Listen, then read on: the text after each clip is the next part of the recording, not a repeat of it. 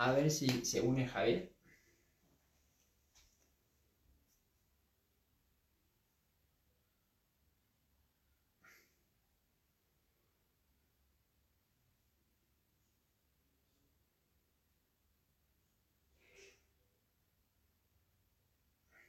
Lo ves por los, por los cascos. ¿Tú crees? No creo. Mm. Vale, chicos. eh, a ver si se puede unir Javier esta vez, que ya es nuestro tercer intento.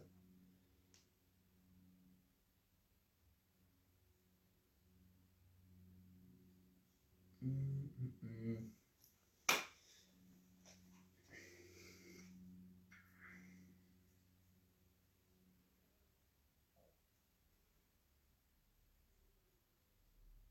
mm. Ahí está. A ver si va esta vez. Mm, mm, mm. Ya te...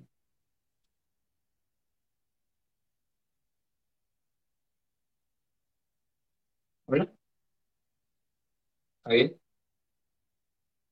Javier. Voy a probar a quitarme los cascos. Javier. Javier. Hola. Hola.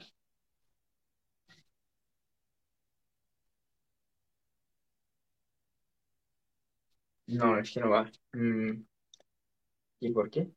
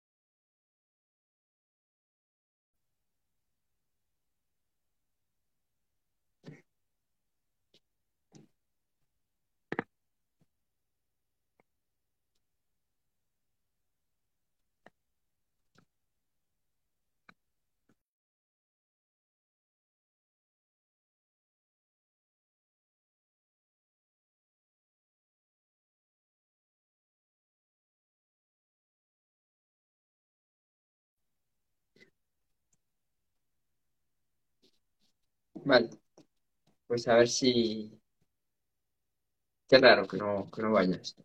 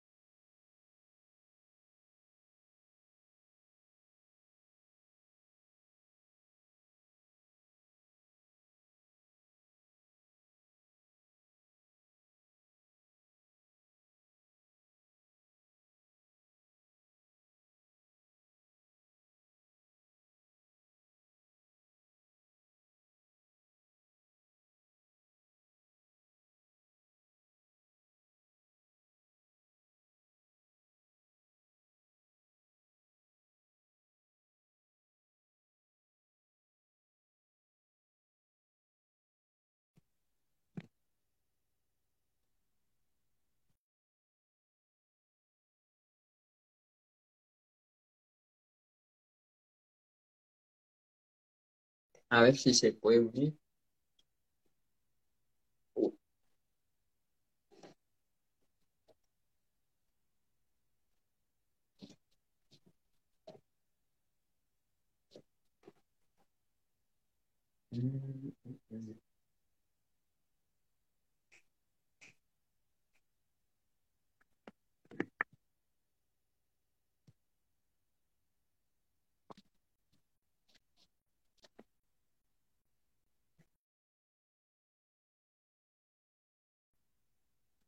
Javier, ¿estás por ahí?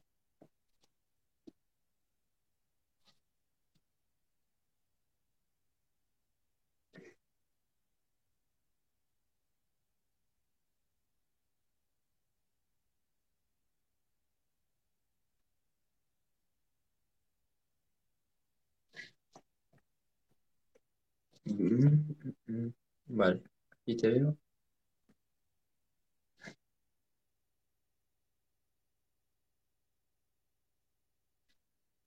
Hola. A ver, ahora parece que sí, ¿no? Eh, sí, parece que sí. Bien, por fin, tío, menos mal. ¿Qué tal Sí. estás, Serfu? Nada, todo bien, todo bien aquí con estos imprevistos que siempre surgen, pero nada, vamos a darle caña. Se están conectando por aquí algunos. ¿Qué tal, Micael? ¿Qué tal, Cody? Y nada, hoy pues chicos, otro domingo y hoy vamos a estar eh, entrevistando a, a Javier, vamos a conocer un poco más sobre su historia, sobre su camino, sobre eh, todo el proceso que le ha llevado a ser la persona y el emprendedor que, es hoy en día. Entonces, vamos a estar haciendo diferentes preguntas, pero antes de nada, pues eh, Javier, me gustaría que te presentaras para las personas que no te conocen, que no saben quién eres. Preséntate un poquito y cuéntanos qué es lo que haces y cómo estás invirtiendo tu tiempo ahora. Pues mira, tío, yo me llamo Javi Bordón y bueno, desde hace algún tiempo vengo ayudando a personas que, que están bloqueadas, que no terminan de arrancar con sus negocios, que tienen hay como algún, alguna especie de, freno que no les permite arrancar. Y básicamente lo que hago yo es ayudarles a, a destaponar ese, ese camino para que puedan avanzar lo más rápido posible. Gracias a, a todo lo que he ido yo aprendiendo, porque a pesar de ser joven, este ya es como el quinto o sexto proyecto que, que monto. Algunos siguen vivos, otros han muerto por el, por el camino, pero básicamente aprovechar mi experiencia, todo lo que me he formado, todo lo que he invertido en formaciones de otras personas para ayudar a la, a la- a la gente a ahorrarse tiempo y, y dinero cuando, cuando se plantean montar un negocio. ¿Ayudas tanto a nivel digital como también a negocios físicos o todo- solo te enfocas en el tema digital?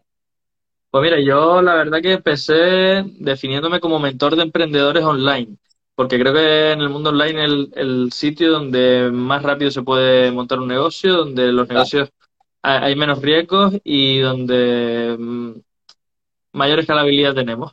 Lo que pasa es que también he trabajado con algunos proyectos, con algunos negocios que están en, en el mundo físico. Entonces, prefiero trabajar con los del online por la escalabilidad que tienen, pero trabajo con ambos. Genial, genial, bro. Y bueno, tienes 23 años, ¿no? 23 años tengo, sí, justo lo cumplí hace dos mesecitos por ahí. Wow. ¿Y cuándo, cuándo empezaste a emprender? Porque me, vaya, para haber hecho cinco o seis proyectos, no creo que hayas empezado hace un año. Sí. Bueno, hace un año y medio que empecé precisamente con esto, con el ayudar a otras personas a, a emprender, pero antes de eso empecé, no sé, conocí el concepto de emprendimiento cuando claro, ten- tendría 18, 17, 18 años. Y ahí fue cuando ya me puse más en serio a formarme con respecto a ello, a aprender, a, a enriquecerme y a enamorarme de ese concepto, de, ese- de esa forma de vida.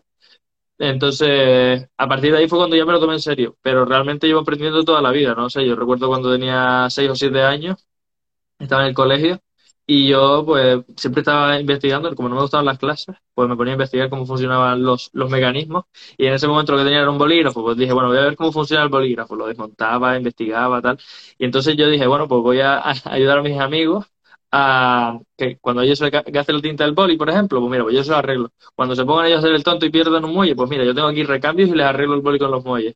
Y me ponía a hacer cositas, me ponía a hacer mis primeros pinitos. Pero bueno, eso ha ido evolucionando hasta el punto de que como te decía, con 18 años entendí que todo eso que hacía se llamaba emprendimiento y me, me especialicé en ello porque la verdad que me enamora ese mundo.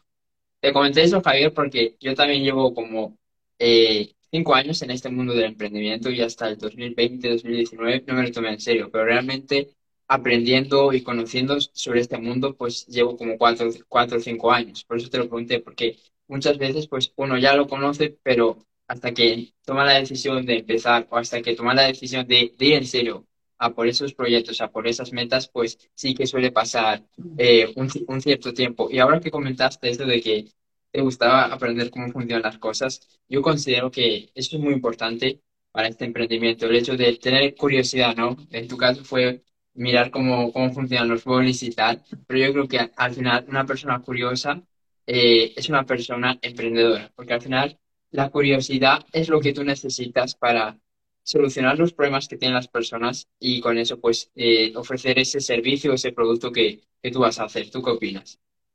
Pues mira, tío, yo creo que emprender, mm, la gente lo suele asociar con montar un negocio. Pero para mí emprender es algo más, es una forma de estar en, el mundo y que conlleva, por un lado, esa parte que tú decías de inquietud, de, curiosidad, de estar continuamente investigando y, formándote y aprendiendo cómo funciona el mundo, los sistemas o lo que a ti te guste.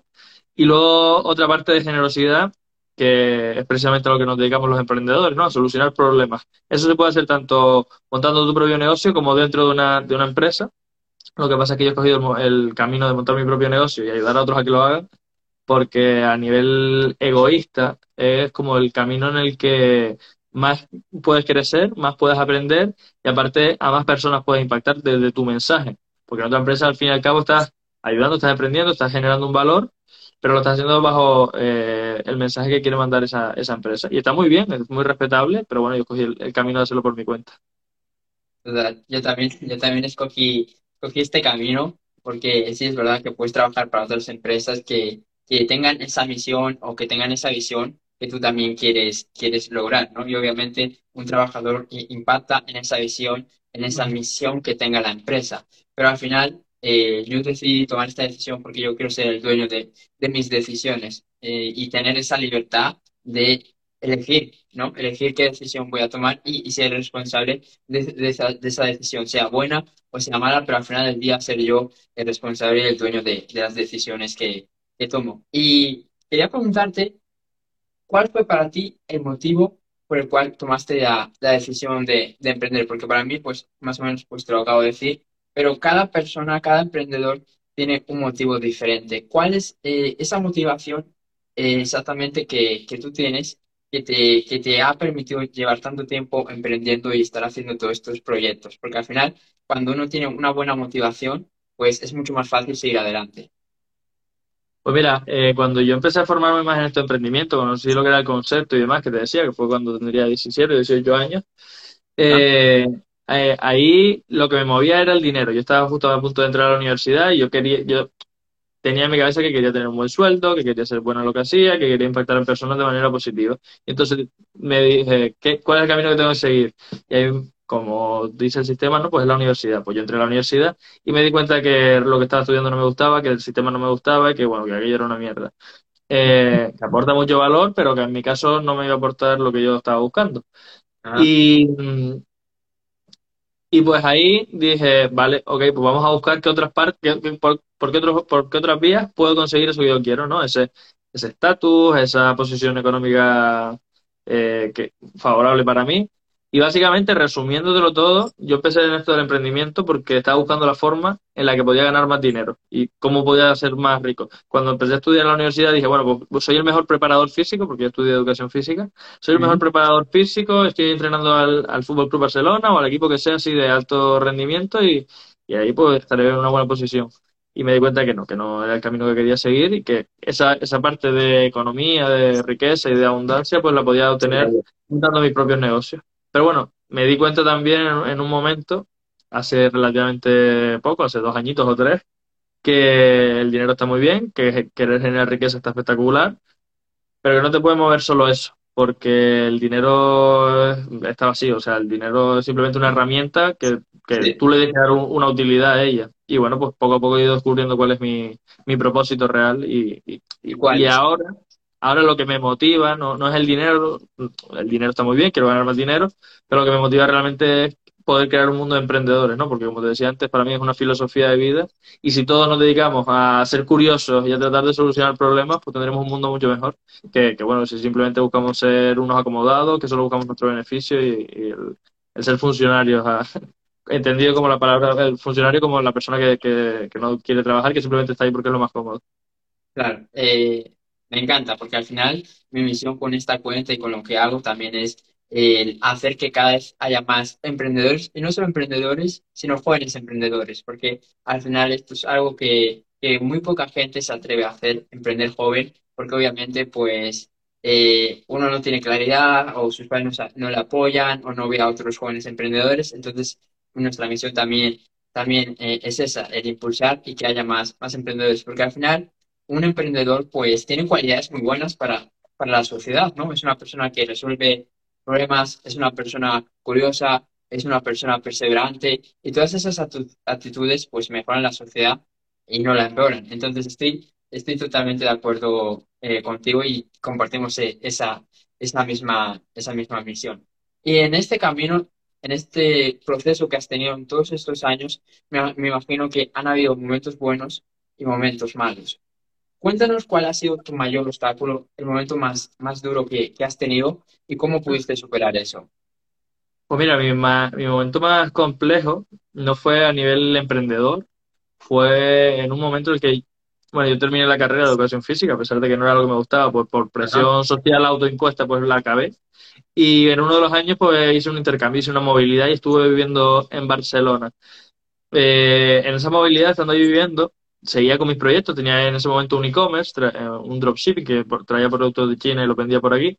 Y, mm, y justo al llegar a Barcelona, yo venía de una época en la que estaba a pleno rendimiento, eh, estudiando por las mañanas, mmm, por las tardes trabajando en el negocio familiar, por las noches trabajando en mi propio negocio, los fines de semana tra trabajando en un negocio de, de otra persona. Y, y, cuando llegué a Barcelona me, me noté allí. ¿Cómo, verdad? Y no dormías en esa, en esa etapa dormía después, no sé, a partir de las 11 o las 12 cuando terminaba con, mis cosas, ¿no? Con mis asuntos. Pero que en esa época, pues me, me, fui a Barcelona y llegué ahí. Y claro, al llegar a Barcelona estaba solo, no conocía a nadie. Aparte, había tenido una novia que no fue la mejor relación que, que pudiera haber tenido. Y llegué ahí en un bucle de negatividad absoluto, en la tremenda oscuridad. Y pues para mí ese fue el, el valle más, más grande, estar ahí. Y a lo mejor llegué en septiembre, eh, estuve hasta, hasta que vine para acá en Navidades con una nube negra encima de mi cabeza. Y claro, pero durante todo ese tiempo yo sabía que ya estaba como teniendo más claro lo que quería. Tenía claro que quería ser emprendedor, que quería montar mis propios negocios. Y, y lo, otra cosa que tenía también súper clara era que era un momento súper chungo, que de hecho yo me, cuando iba a coger el metro, pues me paraba delante de la vía del, del metro y decía, joder, qué fácil sería que simplemente doy un paso aquí y se me acaban todos los problemas. Y, y ya, hasta luego, Lucas.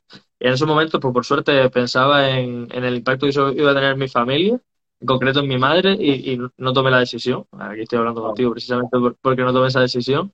Pero fue un momento bastante complicado. Y en ese, en, en, cuando estaba ahí en, en, lo, en la mierda, pues me paraba a, a reflexionar y a pensar que, que, bueno, que eso era un momento complicado pero que sabía que de eso iba a salir más fuerte. Y era algo que me repetía continuamente. Y a lo mejor me pegaba toda la tarde viendo Netflix porque no quería pensar, no quería utilizar el cerebro. Pero cuando terminaba de ver Netflix, me decía a mí mismo, oye, esto te va a servir para ser mejor, esto te va a servir para ser mejor. Dicho y hecho, me volví para acá en, en Navidad con mi familia, a pasar las la fiestas y demás. Y cuando volví en enero a Barcelona, esto fue justo el año antes de la pandemia, pues empecé a abrir mi círculo, empecé a relacionarme con unos, a relacionarme con otros, y fue una expansión brutal. Vino la época de, de mejor de mayor plenitud, conocí a una persona que, que, era espectacular, que tuvimos, empezamos una relación, que bueno, fue todo súper, súper brillante, y eso pues, fue desencaminando lo que ya era el emprendimiento más formal, después del dropshipping ese, pues monté otro proyecto y gané dinero y se lo reinvertí en otro negocio, y, eh, poco a poco ha ido caminando hasta hoy, que bueno, pues si eso fue la época de pandemia, 2020, pues hoy estamos en 2023 casi, y, y el bache más grande que he tenido diría que fue ese. Y, ¿Y qué es lo que exactamente eh, te produjo esas, esas emociones y esa oscuridad, como tú dices? ¿Fue el hecho de estar solo en Barcelona? ¿Fue el hecho de ver que no avanzas con tus negocios, con tus proyectos, con tus sueños? ¿Qué fue eso? ¿Qué motivó? Pues yo diría que fue un cúmulo de cosas que explotaron justo cuando yo llegué a Barcelona. Mis padres, bueno, yo llevaba varios años sin hablarme con mi padre, convivíamos, o sea, habitábamos la misma casa, pero no nos comunicábamos. Y mm, justo en enero de ese año, mis padres se separan, después de veintipico años juntos y tal, no sé qué. Yo estaba en una época espectacular porque tenía mucha vida social, es lo que te decía, estaba trabajando mucho, hacía un montón de cosas. Y justo empecé una relación con, con la chica esta, que fue una relación tóxica. Y claro, eh, se juntó que yo no me hablaba con mi padre, que, que justo a raíz de la separación de mis padres yo retomé el contacto con él para intentar su- suavizar un poquito la situación en, en casa. Que me iba fuera de casa por primera vez a cumplir mi sueño, que era vivir en Barcelona. Que mis negocios avanzaban, pero no avanzaban todo lo rápido que yo quería. Porque claro, cuando montas tus primeros negocios, dices, bueno, me hago millonario de la noche a la mañana. Ya, Y ya, ya, ya. no, es así, ¿no? Y entonces, pues eso también genera frustración. La novia que me que discutía día sí día también. Mi, mi padre que al final yo acabé yéndome a Barcelona como una forma de huir de la situación en casa, no tanto como porque era como mi sueño, pero cuando llegó el momento no era mi sueño, sino salir de, de, la catástrofe en la que, estaba viviendo. Y pues eso desencadenó en que yo entrara en una nube negra eh, con otras cosas personales que me pasaron por el proceso, pero bueno, que básicamente yo diría que fue un cúmulo de, situaciones y entre ellas en la parte profesional, que es la que tratamos aquí, pues diría que esa frustración por, por no ser millonario de la noche a la mañana, como, como me habían vendido.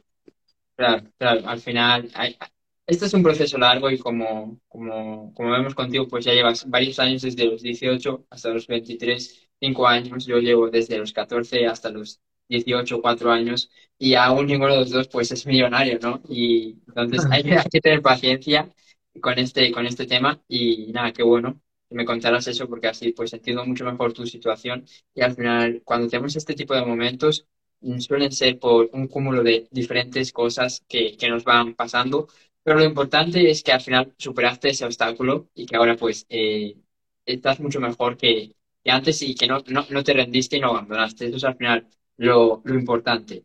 Y una vez que ya superas eh, ese obstáculo ya pues estás teniendo resultados, eh, estás con el, con el podcast reventándolo, tienes diferentes negocios ¿Cuál es la visión que tú proyectas para tu vida de aquí a, a cinco años, vamos a decir? ¿Cuál es la, la vida que, que proyecta Javier de aquí a cinco años?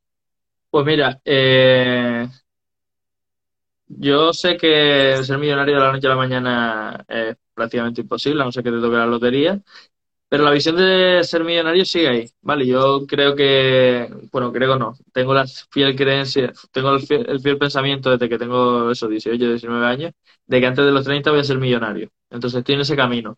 De aquí a 5 años todavía no estaré en los 30, ya estaré cerquita, tendré 28, y mi visión eh, para ese, para ese entonces está más relacionada con, con mi figura, ¿no? Con lo que yo estoy haciendo en ese momento. Y claro, como te decía antes, soy un enamorado del mundo de los negocios, soy un enamorado del mundo del emprendimiento. Y a mí me gustaría, y creo que va a ser así, o sea, ya, ya lo estoy generando en mi mente para que ocurra en, la realidad, no estar tanto en la parte operativa. Yo ahora mismo pues me encargo de las gestiones, me encargo de lo uno, de lo otro, de hacer un montón de cosas. Y de aquí a allá pues me gustaría estar en- más en una parte visionaria, ¿no? En una parte de liderazgo en la que haya un equipo que ejecute las labores, que haga que ese propósito que te comentaba antes se, se vaya cumpliendo, pero que todo eso realmente esté orquestado por una visión externa que es la mía, ¿no? Yo dedicarme básicamente a pensar, a reflexionar, a ver qué líneas de negocio se pueden abrir, a ver cómo se puede impactar más a las personas, cómo se puede transformar más vidas. Y pues yo estar desde esa parte visionaria y no tanto en el día a día, de estar en mentoría, de estar en no sé qué, de estar en no sé cuánto, de estar en la atención al cliente, de estar en la búsqueda de más clientes.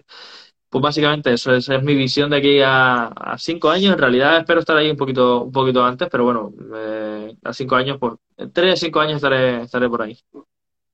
Qué bueno, qué bueno. Sí, al final, eh, no sé si lo has contado, pero tú has desarrollado diferentes negocios, entonces se te ve que eres una mente inquieta, que, que estás buscando ahí oportunidades y, y nuevas formas de, de, de impactar a los demás, de generar ingresos y nuevos emprendimientos eh, sobre todo. Así que me encanta y la, y la verdad que yo también me, proyecto de, de esa manera, teniendo un equipo, delegando esas partes en las que yo pues tenga que que estar más pendiente de, de los, de los clientes, de la entrega de servicio, de todo eso, y enfocarme más en la misión, porque al final como CEOs, como líderes de nuestra empresa, al final nosotros tenemos que tener claridad en nuestra visión para que nuestro equipo, las demás personas, la puedan seguir. Eso es algo muy importante que a veces muchos eh, empresarios, muchas personas, muchos emprendedores lo dejan a un lado, la visión. Y, y por eso es que pregunto, hago esta pregunta para saber cuál es esa visión que, que, tienen las personas, que tienen los emprendedores, porque al final eso es, eh, si tú tienes claridad en tu visión,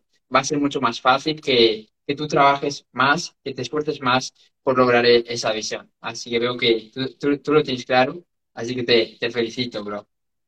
Hay un montón de personas, hay un montón de personas que, bueno, yo, claro, mm, al final como mi inter- mis intereses son la empresa, el marketing, los clientes, los servicios que ofrezco, pues me voy rodeando de personas que también tienen esos mismos paradigmas en la cabeza, ¿no? Esas mismas cosas en la cabeza.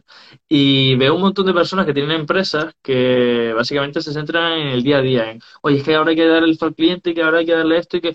Y, y yo cuando lo veo digo, es que estás perdiendo una cantidad de dinero por no salirte tú de la ecuación Tienes equipo, delega en el equipo de verdad, no estés tú ahí en el día a día apagando fuegos. O sea, la parte, el papel de los, de los dueños de empresa, por lo menos desde mi visión, que después también están los autoempleados y, y está todo eso, y eso es todo muy aceptable.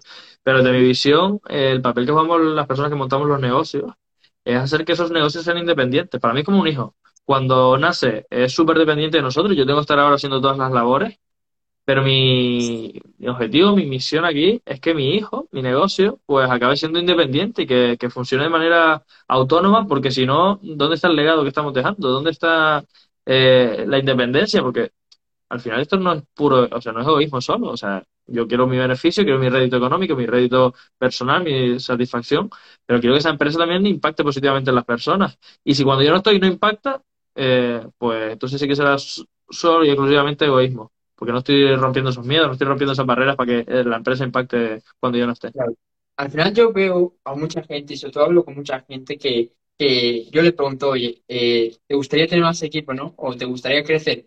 Si, si le pregunto si te gustaría crecer, todos me dicen que sí. Pero si le pregunto, ¿te gustaría tener un equipo? Mucha gente me dice que no. Y son emprendedores, ¿no? O personas que quieren tener negocios. Y, y esto normalmente lo dicen porque es como que no quieren delegar, no quieren dejar a otras personas que hagan las tareas que están haciendo ellos porque piensan que las demás personas lo van a hacer peor. Y sen- sencillamente yo veo esto como una forma de autosabotearse, porque al final, eh, si tú quieres crecer, no lo vas a poder hacer tú todo, no, no vas a llegar.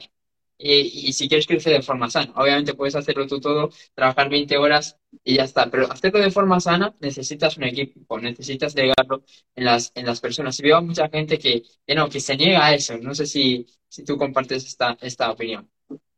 Yo lo veo muy frecuentemente y yo lo asocio a miedos, a miedos que tienen esas personas. Y como te decía antes, yo creo que en cierto modo también es un poco de, egoísmo, de no querer superar esos miedos para que eso aporte y apoye, eh, o sea, aporte valor a la, a la empresa. Y lo mismo pasa con el- la parte de las ventas, ¿no? Que yo eso suelo- sí que lo suelo trabajar mucho con mis clientes, que, que tienen miedo a vender. Tienen miedo a vender y yo los veo y digo, hostia, es que estás siendo egoísta. Si, si te fijas, si tú crees en tu producto, si tú crees en tu servicio, lo que estás es siendo egoísta porque no quieres superar el miedo a la venta y como no superas el miedo a la venta, no impactas positivamente con tu producto, con tu Total. servicio a las personas. Esto es lo mismo, si no quieres que tu empresa crezca, si no, si no, lo- si no dejas que tu empresa crezca, que tu empresa evolucione para impactar a las personas aunque tú no estés, eso es básicamente por, por miedos que tienes tú o porque eh, básicamente tú, te dedicas a hacer tu trabajo y simplemente quieres ser un, empleado más dentro, de tu empresa, que también es muy respetable, que también es muy respetable y que también hay que, entender a las personas así. Pero si tienes la- esa visión de crecer, de crecer, de crecer, tienes que ser coherente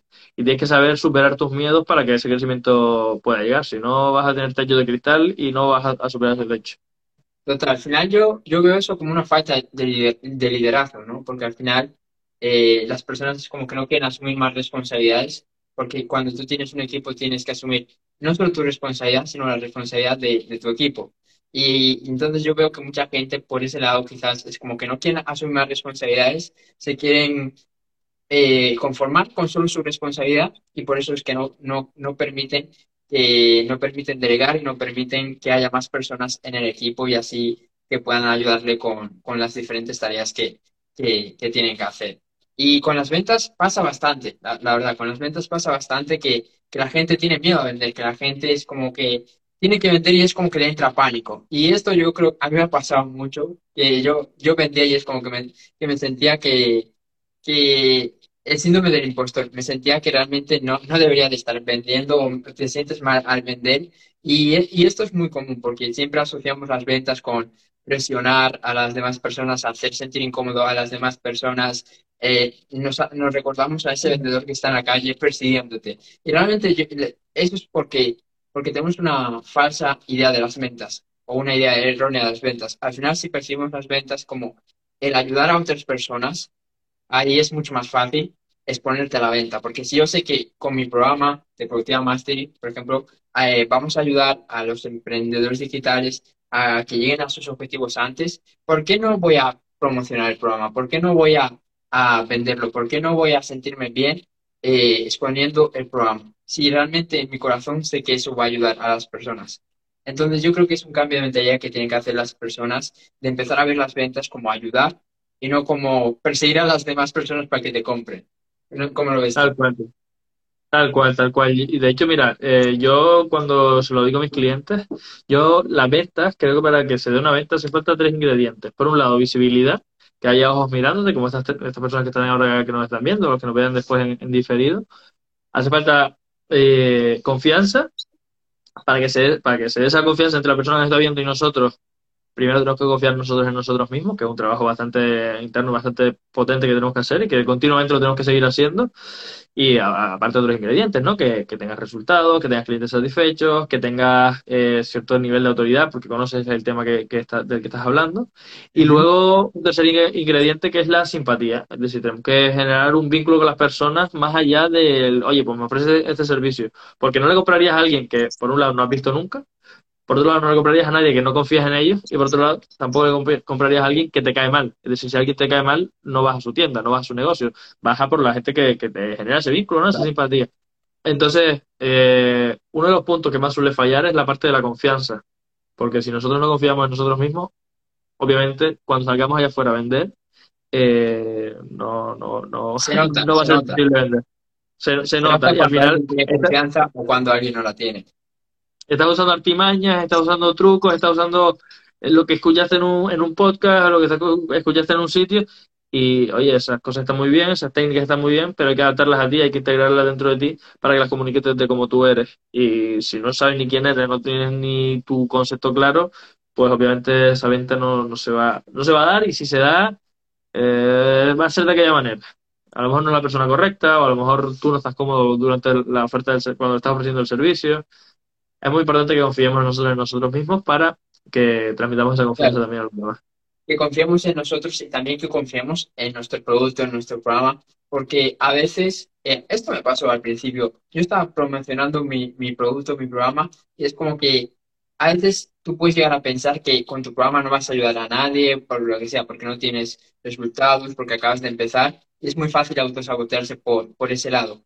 Pero cuando yo realmente me di cuenta de que con nuestro programa realmente ayudamos a las personas por los resultados que teníamos, por los casos de éxito, por los comentarios, por todo lo que decían los clientes, ahí tu confianza aumenta mucho más porque, eh, porque es algo creíble. Tú mismo te lo crees y al creértelo tú se lo, se lo demuestras a los demás. Las personas lo ven, que realmente tú te, te crees que lo puedes ayudar y es como que le transmites esa certeza, esa seguridad de que les va a funcionar. Y considero que es muy importante. También confiar en tu, tu producto, en lo que vendes. Por, por darle algún truco a las personas para que para que entiendan y, puedan trabajar su, su confianza, ¿no? La confianza, al fin y al cabo, es experiencia eh, y conocimiento acumulado en las células de nuestro cuerpo. Cuando tú has hecho algo muchas veces, pues ya tienes confianza en que eso va a pasar. Es decir, cuando conduces mucho, pues ya sabes que sabes conducir y conduces con toda la soltura. Cuando sabes Oye, cuando te dicen, oye, lee esta frase, si has leído mucho y sabes leer, pues, pues tienes confianza y lees. Cuando vas a vender, pues pasa lo mismo. Cuando vas a ofrecer un servicio, pues pasa lo mismo. Entonces, ¿cuál es el ingrediente clave? Pues que tratemos de incorporar ese conocimiento y esa experiencia a nuestro cuerpo. Que demos pasos, que lo empecemos, que precisamente mi marca se llama, se llama Empiézalo, porque quiero fomentar esto, que, que las personas tomen acción, que las personas den pasos, que las personas se desbloqueen y esa parte que les está frenando, pues que la quiten de, que la quiten de, su, de sus ojos, que, que den pasos. Pues. Y, y, a raíz de esa experiencia es cuando la, la, la, confianza va a empezar a llegar y cuando los resultados van a empezar a llegar. Te, te doy mi ejemplo yo no, o sea, yo tenía, cuando empecé con el podcast, 21 años y decía, ¿quién coño soy yo con 21 años? Sin una empresa millonaria para hablar de emprendimiento. Y entonces lo que hice fue buscar el sistema que me permitiese a mí eh, sentir más confianza en mí mismo. Y empecé a, a servir de catalizador, a traer a personas a un podcast, que era un instrumento que encontré, para eh, dar ese valor a las personas. Yo simplemente era el intermediario. Yo cogía el conocimiento que tenía gente que tenía empresas en marcha y se lo daba a personas que, que no que, que querían emprender. Y eso poco a poco me fue dando confianza, me fue dando confianza hasta que llegó a un punto en el que hoy pues tú me haces una entrevista, el otro día estuve grabando para la radio, el otro día salí por la tele y, y pues esa estructura va, va llegando gracias a que di pasos en un momento dado. Entonces es importantísimo que caminemos. Claro, al final de nada sirve saber cientos de técnicas de ventas o tener el script, o no solo en las ventas, sino en todo, en la productividad, saber cientos de técnicas, si no, no lo llevamos a la práctica. Entonces, es muy importante lo que, lo que, lo que acabas de, de comentar. Bro, danos tres lecciones que más te hayan servido en este mundo del emprendimiento. Cuéntanos las tres lecciones, los tres consejos que más te hayan ayudado en tu camino de, de emprendedor. ¿Cuáles, recopila esas tres lecciones que más te, hayan servido? ¿Cuáles, ¿Cuáles consideras que serían? La primera yo diría que es la obsesión con el aprendizaje continuo. Es decir, yo estoy todo el santo día viéndome conferencias, viéndome, escuchando podcasts, leyéndome libros, comprando cursos, yendo a eventos, contratando mentores. Obsesiónate con ser cada día un poco mejor con aprender cada día habilidades nuevas, con desarrollarte. El otro día estaba dando unas charlas en, en, unos, en unos centros educativos, en unos institutos, sobre emprendimiento, y yo les decía, oye, señores, ¿quieren conseguir trabajo? Obsesionense con, con aprender todo el tiempo. Las empresas quieren gente que se esté renovando continuamente, que esté aprendiendo, y los clientes también quieren empresas que estén continuamente creciendo, obviamente, porque les aportan más valor.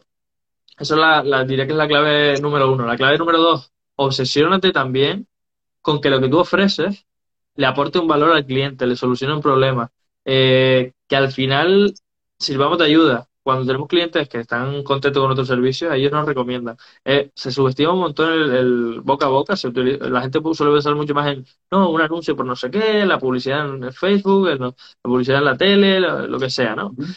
Y eso es, es muy útil, nos hace crecer nuestra visibilidad, pero ya decía antes, no, visibilidad, confianza y simpatía. La visibilidad la tenemos, sí, pero ¿cómo vamos a generar confianza y simpatía con, con, un anuncio? Es más complicado, tenemos que invertir mucho más dinero. En cambio, si nos viene una persona recomendada por otro, ya tenemos la visibilidad porque nos la ofrece ese cliente satisfecho, tenemos la confianza porque ese cliente satisfecho se la transfiere a, ese potencial cliente y la simpatía, pues bueno, eso no lo tenemos que trabajar, tenemos que generar ese vínculo con, con la persona. Y ese sería el ingrediente número dos, diría yo, la segunda clave. Y el tercero. Esa obsesión esa obsesión con que el cliente esté satisfecho, que el cliente se lleve más valor del que él percibe que, te está pagando. Y la tercera clave yo diría que es que demos pasos, que tomemos acción, que empecemos nuestros proyectos, que empecemos nuestras ideas, que, que probemos que eso que esa hipótesis que tenemos nosotros en la cabeza es real, porque muchas veces los emprendedores somos soñadores y decimos, Buah, que voy a hacer esto y esto y este mecanismo y me va a llevar al éxito vamos a probarlo. O sea, en tu cabeza puede ser, sonar muy bonito, pero hasta que no lo llevas a la práctica no, no se sabe. Entonces, soy muy accionador, soy muy, doy muchos pasos yo y trato que mis clientes den pasos precisamente por eso, porque creo que a través de la acción es donde se generan realmente los resultados. Entonces dirías, obsesionarte con ser mejor, obsesionarte con el aprendizaje y tomar acción. Obsesionarte con ser mejor, que está relacionado con el, con el aprendizaje obsesionarte con aportar mucho valor a los clientes, más del que ellos te pagan, que ellos te paguen X y, sientan que reciben mucho más. Y lo tercero, que no te bloquees, que a pesar del miedo des paso, que camines, que camines, que camines, que empieces tus proyectos, que empieces con, esas cosas que, ahora mismo no estás haciendo por miedo. Vale. Me, me parece brutal, bro, accionar como siempre, obsesionarte con, con ser mejor, pues esto es algo fundamental porque hay mucha gente que que vale, que unas veces pues puedes lograr buenos resultados, otras veces no, pero al final lo que va a determinar que tengas ese crecimiento exponencial son los hábitos y las acciones que tú haces todos los días de manera repetida. Porque al final tú puedes crecer o puedes decrecer. Y eso lo determinas por las acciones, por los hábitos, por lo que has hecho hoy. Si hoy has hecho cosas buenas, cosas positivas, buenos hábitos, eh, cosas como aprender y escuchar eh, este, este vídeo, este live que estamos haciendo, pues obviamente pues tu día va a ser mejor. Y si el día de hoy ha sido bueno, el día de mañana va a haber más posibilidades de que también sea bueno. Entonces, es, muy importante te- tomar conciencia de que lo que hacemos en estas 24 horas, en este día, va a determinar los resultados que vamos a tener de aquí a un mes, de aquí a dos meses, de aquí a tres meses, de aquí a un año, a un año, dos años. Y esta mentalidad es algo que, que te obliga a ti constantemente a estar mejorando, porque al final te das cuenta de que el resultado que has tenido hoy es solo eh, reflejo de lo que has hecho en los últimos cinco meses, en los últimos seis meses, o de lo que has hecho eh, el día de ayer. No sé si me entiende. Es muy Tal cual, tal importante cual, de acuerdo con eso. tomar conciencia, tomar conciencia de eso. Luego, el tema de aportar valor me parece brutal, porque al final, si tú haces lo mínimo, no vas a lograr grandes resultados. Esto habla mucho Gran Cardón, que dice que nuestras acciones, pues, nuestras acciones, metas tienen que ser 10 veces más de lo que, de lo que la gente promedio hace.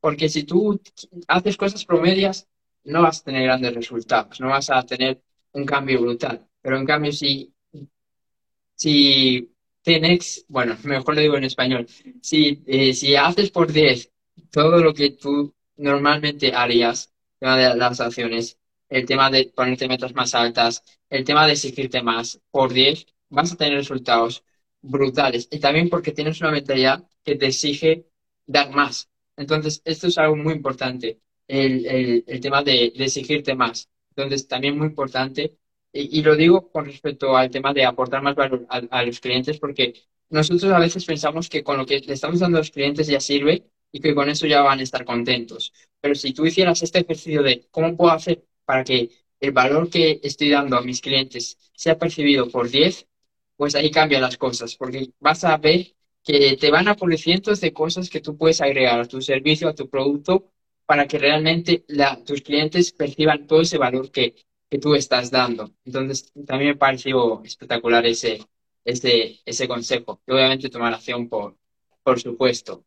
Ya vamos a entrar al final porque al final de la entrevista porque me estoy quedando sin batería. Entonces, eh, dos preguntas. La primera, pros de emprender y los contras. ¿Cuáles, cuáles son los pros y los contras de emprender? Porque muchas veces eso nos enseña la parte buena, pero también hay una parte mala. Para ti, ¿cuáles son esos pros y contras? Para mí los pros de emprender son, por un lado, la escalabilidad que tiene tu profesión, tu trabajo. Puedes impactar a muchísimas más personas, puedes crecer muchísimo más, o a, a impactar a menos personas, pero con una mayor intensidad, porque tú eres el que decides lo que estás haciendo. Ese es uno de los pros mayores. A nivel económico, pues obviamente no hay techo, puedes crecer hasta las nubes y, y mucho más allá. Eh, otro pro que tiene es que eh, tú tomas las decisiones, al final haces tú el camino que, que quieres seguir. Si hoy quieres trabajar más, trabajas más, si hoy quieres trabajar menos, trabajas menos. Pero precisamente esta, esta libertad también conlleva una responsabilidad, que yo diría que es uno de los mayores contras, ¿no? Al ser tú al 100% responsable de lo que ocurre, eh, si ocurren cosas buenas, de puta madre, si ocurren cosas malas, eh, te vas a la mierda, o sea, estás embajonado. Yo lo digo libremente y abiertamente. Una vez al mes, un día al mes, me permito el querer ser funcionario, porque también es sano, ¿no? El querer estabilidad, el querer equilibrio. Y, y bueno, sé que solo es un día porque realmente mi propósito va por otro lado, pero esa es una de las cosas malas que tiene el emprender, ¿no? Que al ser 100% responsable, pues hay momentos de frustración, hay momentos de enfado, hay momentos de, de dolor y de incomodidad. Y mm, otro contra que tiene el emprender, pues que no el emprender en sí, sino el sitio en el que estamos, no nos han enseñado a emprender. Y entonces, pues, continuamente nos estamos dando batacazos, y batacazos, y batacazos, y batacazos. Y eso nos hace crecer exponencialmente. Pero claro, eh, sería mucho más fácil si alguien nos guiara, si alguien nos acompañara en ese camino. Por eso yo estoy enamorado de la figura de los mentores, por eso yo mentorizo a personas ahora, porque no quiero que se choquen con las piedras que yo me he chocado, o sí dejarles chocarse, si eso les puede venir bien, pero ponerle aunque sea una, una cama adelante para que caigan encima de, un colchón en vez de en el, en el suelo firme. Total. Y, diría que básicamente esos son los pros y los contras más claros que veo yo en, esto de emprender, porque de verdad, aún así para mí los pros superan los contras por, por, mucho. Qué bueno, qué bueno. No, comparto, comparto la mayoría de, de lo que dijiste y sobre todo el tema de la, de la responsabilidad que a mí me encanta, ¿no? Pero obviamente es, eh, es difícil, ¿no? Porque todo es bonito hasta que tienes que hacerte responsable de todo lo que pasa. Entonces, eh, lo que pasa es que no sé si yo soy diferente o nací de forma diferente. A mí siempre me encantó el asumir la responsabilidad de, las cosas, porque al final eso es lo que, eso es lo que, eso es lo que es la vida, ¿no? Tomar responsabilidad de, lo que haces bien, de lo que haces mal y, y simplemente seguir para adelante, pero tomar responsabilidad. Entonces, obviamente cuando pasan cosas difíciles, pues uno no quiere tomar responsabilidad y sería mucho más fácil echar la culpa a- al gobierno, echar la culpa a otra persona y que otro se coma el marrón. Pero al final, esa no es la, esa no es en la forma como actúa nuestra mejor versión, como actúa las personas en las que nosotros deberíamos de convertirnos. Entonces, considero que es muy importante asumir la responsabilidad. Y con el emprendimiento, sí o sí, tienes que asumir responsabilidad de, de lo que haces, tanto bien como, como mal. Eh, ya vamos a, ya vamos con la penúltima pregunta, que es, ¿qué tip nos puedes dar para aumentar nuestra productividad? Porque ya sabes que yo, pues, me, me enfoco en ayudar a emprendedores digitales a ahorrar de 7 a 14 horas a la, a la semana. Y, claro, siempre, pues, hago esta pregunta para ver qué consejo, qué tip nos pueden dar a nivel de productividad, que es lo que le interesa a mi comunidad. Entonces, ¿qué tip que tú hayas usado, que uses en tu organización, en tu productividad, ha sido el que más te ha ayudado y te gustaría compartirlo con nosotros? Bueno, te voy a dejar dos. Uno de ellos, más a nivel técnico, usar Google Calendar. Para mí es la, es la bomba. Yo tengo ahí vacío mi cabeza de todo lo que tengo que hacer, lo vuelco al Google Calendar y, y ya pues no tengo que estar pendiente de, ay mierda, mañana tenía que quedar con no sé quién, mañana tenía que... Porque eso te, te ocupa un montón de espacio mental. sí, sí, Pero aparte de, de eso, que como a nivel más técnico, a nivel más personal, yo creo que las personas que emprenden tenemos que decirle que sí a todo, sobre todo al principio, sí, sí, sí, sí, sí, a todas las oportunidades que vengan, pero también ser conscientes de que cuando digamos que sí a todo, no va a ser un sí permanente. Es decir, yo le digo que sí a todas las cosas que vienen, pero si cuando lo estoy ejecutando, cuando estoy llevando a cabo esa acción, me doy cuenta de que no es para mí, de que no estoy vibrando con eso, hay que saber decirle que no a, a ciertas cosas. O si no, no me está generando los resultados que yo espero, ¿no? Por ejemplo, yo estuve trabajando durante u- unos meses con un cliente y iba a empezar a ofrecerle un servicio diferente a lo que yo suelo ofrecer. Y le dije, oye, mira, vamos a empezar a trabajar, pero voy a estar contigo solamente dos meses. En esos dos meses vamos a evaluar si tú estás satisfecho con lo que yo hago y si yo estoy satisfecho con, con lo que tú me ofreces a mí. Y empecé a trabajar, empezamos a hacer cositas y me di cuenta de que no, que no era lo mío y al primer mes ya le dije, mira, voy a seguir trabajando el siguiente mes porque ya te dije que lo iba a hacer, pero cuando se acabe ese mes, pues ya te, dejo aquí la, la vía libre para, y te, te indico un poco de camino, ¿no? Lo que decía antes, dejarles a los clientes más satisfechos de lo que, que lo que nos pagan. Entonces lo que hice fue, aparte de cuando terminamos el servicio, le entregué más, le dije, oye, mira, el siguiente tiempo tú tienes que seguir haciendo esto y esto y esto y esto y esto, pero no te lo voy a hacer yo porque me he dado cuenta de que me está quitando productividad, me está quitando energía, porque no vibro con eso, no, no soy tan bueno en eso y podría estar generando mejores resultados haciendo otras cosas como el podcast, como los servicios de mentorías, como bueno, pues al final me di cuenta de eso. Entonces, hay que decirle que sí a todo, pero con los ojos abiertos para saber cuándo hay que decir que no. Mm. Es decir, el ¿En qué hecho de, el hecho de analizar cómo está, cómo está yendo ese proyecto esa cosa que tú le has dicho que sí, para ver si realmente te, si, te vale la pena seguir en ese proyecto. ¿Te refieres a eso? Tal cual, yo eso, lo decía con un, con un cliente, ¿no? Pero otro ejemplo, yo eh, me salió la oportunidad de tener mi propio programa de radio, se lo propuse a, a mi mentora de entonces y empezamos con ese, con ese programa entre los dos. Y empezamos a darle bombo y empezamos a hacer programas y demás.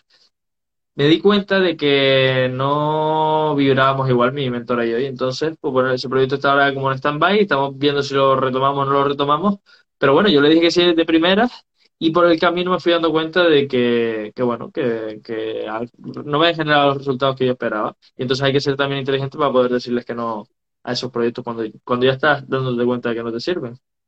Muy interesante, muy interesante, porque veo que, y esto me pasó a mí al principio, uno es como que se enfoca en un proyecto y a pesar de que las cosas te indican de que no es el proyecto adecuado, de que no deberías de ir por ahí, es como que uno es, es terco y se mantiene ahí, se mantiene en ese proyecto hasta que realmente pues te das cuenta de que no, de que no era el camino correcto. Está bien el hecho de analizar y ver, y ver cuáles son las, las indicaciones que que te está dando pues la vida o las diferentes cosas de que ese no es el proyecto correcto y de que deberías de mirar otra cosa. Y me, par- me parece brutal, me parece brutal porque es lo que te digo, la gente es como que, vale, he empezado un e-commerce, no estoy viendo resultados, llevo un año, llevo dos años, llevo tres años, pero voy a seguir igual. He hecho un emprendimiento sobre una marca de ropa, llevo cinco años con ella y no he visto resultados, pero voy a seguir igual. Y esto no tiene ningún sentido, porque al final tú ya llevas muchos años y ves que estás haciendo lo que tienes que hacer y no ves resultados, ahí hay que cambiar algo, ahí hay que cambiar algo. Entonces, es muy importante pues tomar conciencia, conciencia de eso. Otra, otra cosa diferente es el hecho de que tú sepas que quieres hacer una cosa y que lo dejes, por, y que lo dejes, no sé, eh, a los dos meses, a los tres meses, porque no estás viendo resultados. ¿Ok? Cuando realmente ves que hay otras personas que sí están generando resultados con lo que tú estás haciendo. Entonces, es muy importante el, el- el identificar estas, estas dos cosas. Ver hasta cuándo voy a seguir con esto, ¿ok? Que esto lo leí hace poco. El tener una fecha límite donde tú te vas a salir de ese proyecto, donde tú vas a parar eh, esa tarea o ese proyecto que tú, que tú has iniciado. Porque mucha gente es como, vale, empiezo en este proyecto, pero no sé cuándo termina. Entonces, considero que es muy importante el ponerle una fecha límite, una fecha de salida de ese proyecto, de esa meta que tú tengas. Y con eso es más fácil, eh, es más fácil solucionar este, tema que, que tú acabas de comentar, Javier.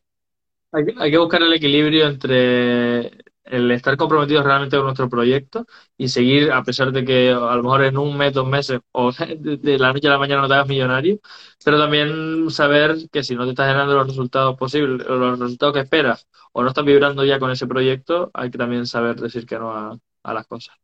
Claro, o hay que pivotar. Y sobre todo, esto yo lo veo con, con ciertos emprendimientos, con ciertos negocios, que las personas están muy, muy, muy apasionadas, pero que realmente no hay un mercado para, para ese proyecto, para, para eso que tú quieres hacer. Por ejemplo, yo empecé y yo empecé creando diferentes cursos de desarrollo personal. Había creado un curso de, de confianza, curso de inteligencia emocional, y, y yo estaba súper apasionado sobre esos cursos, pero realmente la gente no le interesaba esos temas. A la gente le interesa lo que estoy haciendo ahora, el mejorar en su gestión del tiempo, mejorar en su productividad. Entonces, es muy importante ver si lo que tú estás ofreciendo realmente la gente lo quiere, porque hay una, hay una triste realidad, que es que tú puedes estar muy apasionado sobre una cosa y que a la gente no le interese y que realmente no sea un problema tan grande como para que las personas inviertan en ese, en ese, en esa solución o en ese, en ese producto que tú tienes. Tal cual, totalmente de acuerdo. Y nada, ya para, para terminar, eh, Javier, ¿cuál es ese mensaje final que tienes para, para estos emprendedores que ahora están comenzando con su podcast, que están comenzando con, con sus, con sus metas, con sus proyectos, con sus sueños?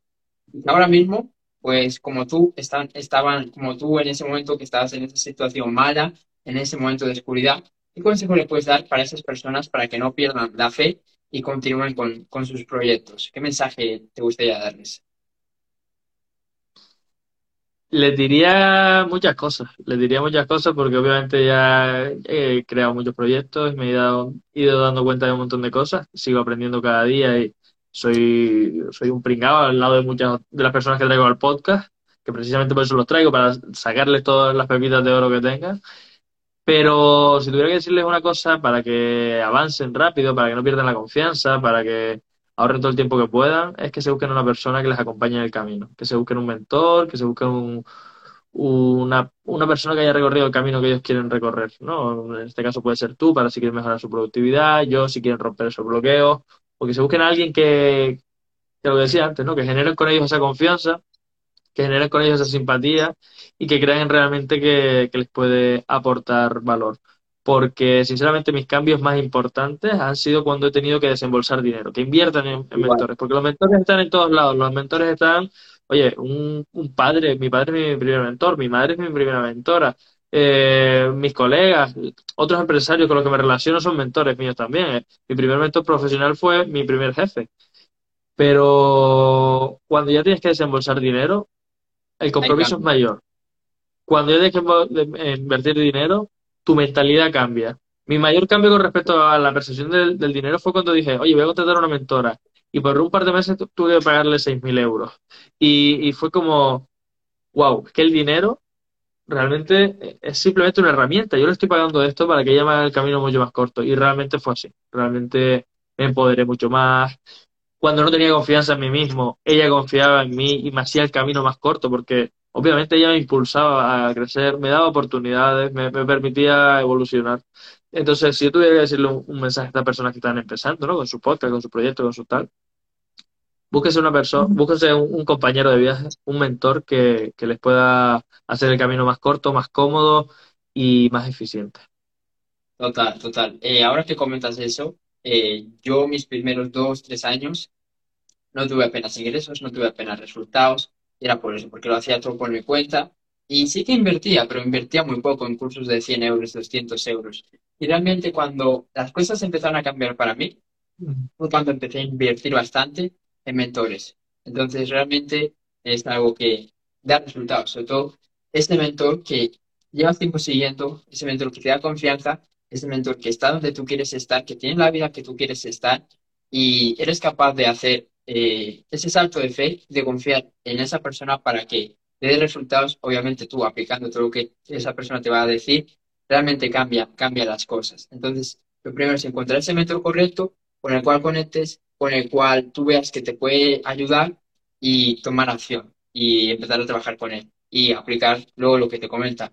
Y ahí realmente los resultados vienen solos, los resultados vienen solos por eso mismo, porque te acelera el proceso, porque esa persona ya sabe qué es lo que no tienes que hacer, ya sabes lo que tú sí que tienes que hacer, que al final son menos dolores de cabeza, es menos frustración y simplemente es tomar acción y aplicar aquello que esa persona que ya está donde tú quieres te está mostrando. Oye, eh, Cerfu, si me permites el espacio, yo le quería agradecer, bueno, a las personas que nos están Sí, sí, sí. eh, viendo y escuchando, y en especial a Michael y a Abimael, que llevan Sí, todos live aquí escuchándonos. Muchísimas gracias, chicos, por, por compartir, por escucharnos, por dar feedback, que Michael estuvo por ahí com- comentando un par de veces. Y Cerfu, sí. también te quería dar las gracias a ti por dejarme este espacio para mandar mi mensaje, para compartir mi historia, y, y bueno, mil gracias, tío. Nada, un placer y sí, la verdad, vi, vi tu mensaje, Michael, pero se me, se me pasó y nada, quería agradecerte por esos comentarios tan, tan bonitos que, que has dejado y en especial a todas las personas que os habéis pasado en este directo y que habéis estado apoyando esta, esta charla que, que hemos tenido. Espero de corazón que, que os haya servido, que os haya sido de valor. Y nada, ya para terminar, eh, Javier, coméntanos, eh, bueno, antes de nada, chicos, si tenéis alguna pregunta, pues vamos, podemos abrir un espacio pequeño de unos minutos para responder alguna duda, alguna pregunta eh, sobre lo que vosotros queráis para responderla ahora. Entonces, Michael, si sigues por ahí, eh, Abimal, si, si seguís, Abi- Abimael, si seguís por ahí, pues chicos, eh, ya por haberos tomado este tiempo de estar con nosotros, pues os queremos aportar un poco de valor. Entonces, cualquier pregunta que tengáis sobre emprendimiento, sobre productividad, sobre mentalidad, sobre el, nego- el emprendimiento digital, sobre cualquier tema, pues ahora sí, es el momento, chicos. Así que dejar ahí vuestras preguntas. A ver si hay alguna, alguna pregunta. Eh, Son gente muy inteligente, no tienen dudas ahí. les va, les va de puta madre. A ver. eh, esto también, Diego, si tienes alguna duda. Y, y bro, ahora cuáles son, cuáles son tus siguientes pasos mientras, mientras vemos si hay alguna pregunta. ¿Cuáles son tus siguientes pasos con, con todo lo que estás haciendo? Con el Pues mira, estoy, con los negocios. Estoy en un proceso en el que el podcast va a sufrir un cambio, no lo va a sufrir, lo va a recibir positivamente. La quinta temporada empieza en diciembre, eh, va a ser la bomba, tengo unos invitados que cada vez me puedo rodear de gente con mejores resultados, entonces va a ser espectacular. Aparte voy a incorporar un segundo episodio semanal en el que yo saco las pepitas de oro de, de esas entrevistas, que no van a ser solo las entrevistas que, que suelo hacer, que solía hacer habitualmente, sino que aparte yo te saco el conocimiento y te lo doy masticado para que sea más fácil. Ajá. Y mm, eso por un lado. Por otro lado, estoy en fase de validación, ¿vale? Quiero, tengo un producto ahí que lo estoy probando con, con algunos clientes, con, estoy en fase de captar más para, para generar resultados en ellos. Y de hecho, Michael, que está por aquí, voy a empezar a trabajar con él, eh, entre- él entre otros, para que ese producto mm, mejore, sea más eficiente y crezca para poder después expandirlo y mandárselo a muchas, muchas más personas. Mira, Michael parece que puso por aquí una, una pregunta. Pregunto algo. Eh, me gusta tener la oportunidad de conocer a una empresa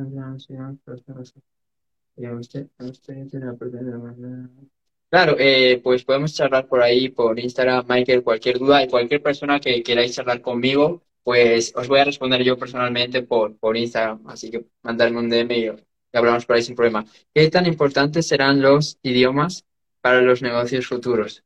Eh, dale tú, si quieres, bro.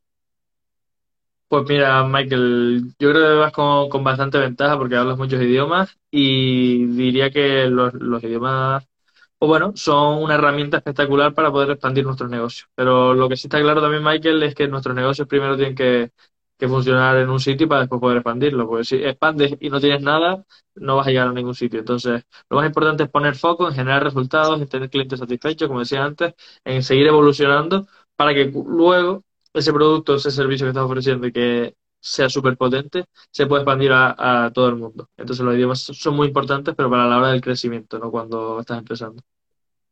Eh, yo realmente diría que no, no es algo muy importante para el tema del emprendimiento digital, porque yo sigo a personas que tienen canales en, inglés, canales en, diferentes idiomas, y, ahora con todas las, eh, con toda la tecnología que hay, se puede sustituir, puedes poner subtítulos, Incluso yo creo que ya hay como eh, el hecho de que tú puedas poner un vídeo en, otro idioma. Entonces, por ese, por ese tema, yo creo que no va a ser un gran problema. Ahora sí, a la hora de tú ir a conocer la información de diferentes sitios, yo creo que sí que es importante, eh, sobre todo si, si hablamos de a nivel físico, de ir a conocer personas de diferentes sitios, eh, ir a diferentes eventos, que ahí sí que seas, que ahí sí que controles los idiomas, sobre todo el inglés, que es es el, es el idioma que más se habla en, en cualquier sitio, ¿no? Entonces, eh, yo considero que el inglés mínimo sí que sería importante para ese networking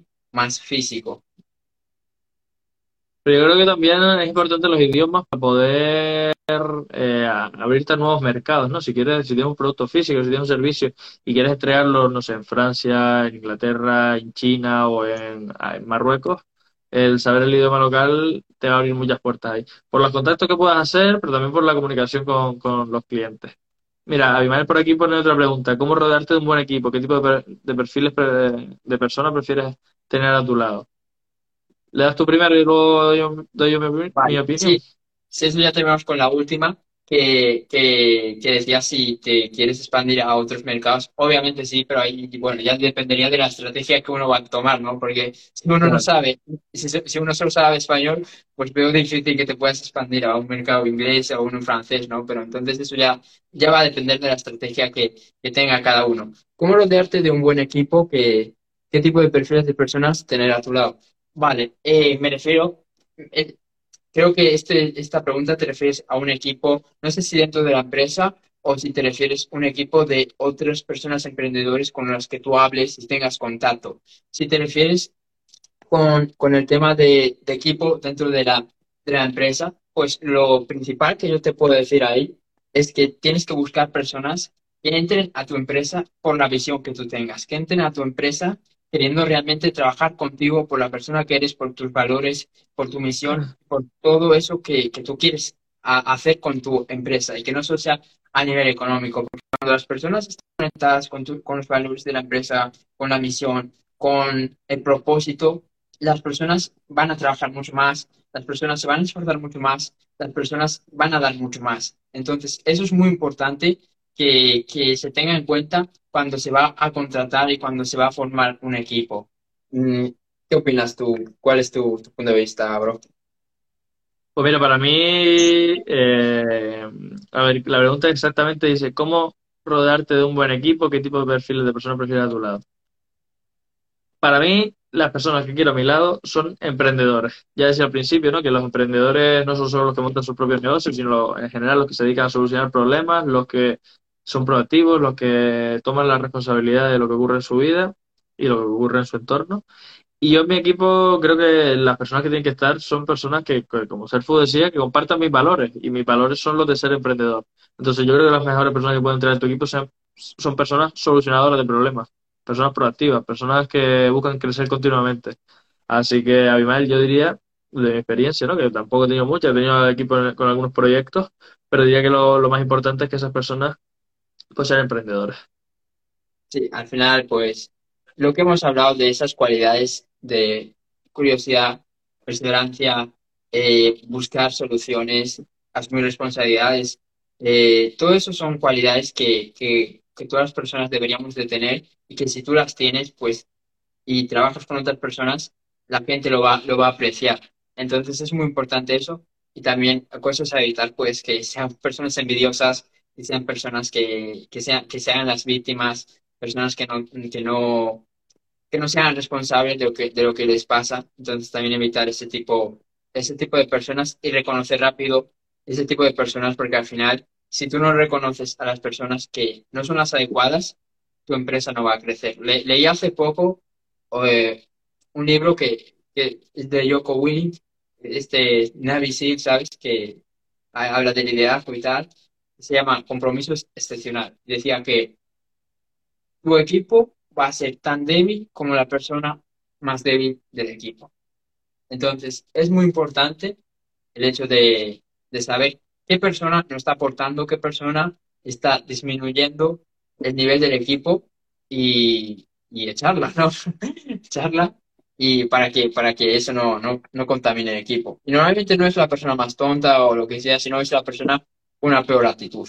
Entonces es muy importante reconocer Tal eso. cual, tal Eh, cual, tal vale, cual, tal pues si no hay, si no hay, si, si no hay más dudas, eh, Mi- Micael dice muchas gracias, es un gran tip que me dieron, muchas gracias y creo que sí me con, con usted. Genial, Micael, eh, por ahí estoy para, para lo que necesites. Vale, pues entonces, eh, chicos, no sé si tenéis alguna duda más, alguna pregunta más, que, que bueno, aún podemos responder una, una pregunta más. Aún tenemos espacio para responder una, una más. Así que darle cualquier pregunta, chicos, emprendimiento, productividad, eh, ventas, cualquier cosa, va- podemos responderla y dar nuestro, nuestro feedback antes de, de, de irnos. A ver Así si Lupi, que acaba de unirse, tiene alguna duda por ahí, que no nos escuchó el podcast, la, la entrevista completa, pero a ver si ahora tiene alguna duda. a ver, Pedro. Eh. Si no, chicos, ya, ya vamos a, a cerrar, así que aprovechar para dejar vuestra, vuestra pregunta. Eh. Vale. em, bueno, parece que no hay más dudas. Parece que no hay. De momento no, Lupi lo tiene todo claro, así que perfecto. Vale, Bueno, genial. Tío, un placer, un placer compartir. el placer ha sido mío, bro, y la verdad que nada, estoy muy contento. Creo que ha quedado una muy buena entrevista. Creo que, que a la gente le va a gustar y que eh, hemos, hemos, hemos sacado muchas perlas de, de esta entrevista, muchos tips que, creo que realmente van a servir a las, a las personas. Así que ya para despedirnos, coméntanos dónde te podemos encontrar. Sé que tienes ahí el podcast, dónde lo tienes alojado y en qué más sitios te podríamos eh, encontrar para ponerlo en nuestro podcast y también aquí Pues mira, el primer sitio donde me puedes encontrar es aquí en Instagram, o sea, estoy aquí como Empiézalo, pero aparte de en Instagram, eh, mi canal principal es el podcast, que se llama Historias de Emprendedores, lo tienes en todas las plataformas que te plantees, Spotify, Apple Podcast, Google Podcast, Amazon Music, todas las que quieras, en YouTube también está, en YouTube también genero algún otro contenido de vez en cuando como el, el perfil de Empiézalo, y dentro de poco, con la quinta, el inicio de la quinta temporada de- del podcast, vamos a crear una comunidad en Telegram en la que yo esté aportando valor, pero no sea solo yo, sino que se pueden generar sinergias entre ustedes y se puede generar mucho más valor ahí. Así que, bueno, dentro de poco estará esa comunidad. Hasta entonces, me, me sigues por hacerlo o en el podcast Historias de Emprendedores. No sé si me escuchas ahora. Justo se congeló cuando ibas a decir eh, dónde te podíamos encontrar. Nada, ya, ya, ya comenté que, que en mi perfil de Empiézalo, en- aquí en Instagram, o en el podcast Historias de Emprendedores, y que dentro de poco sale la, co- la podcast. comunidad. Vale, pues sí, ya vamos a dejarlo que nada, Instagram nos, nos está avisando de que ya es hora. Así que nada, bro, un placer y eh, nos vemos en la, en la siguiente entrevista de la siguiente semana. Chao.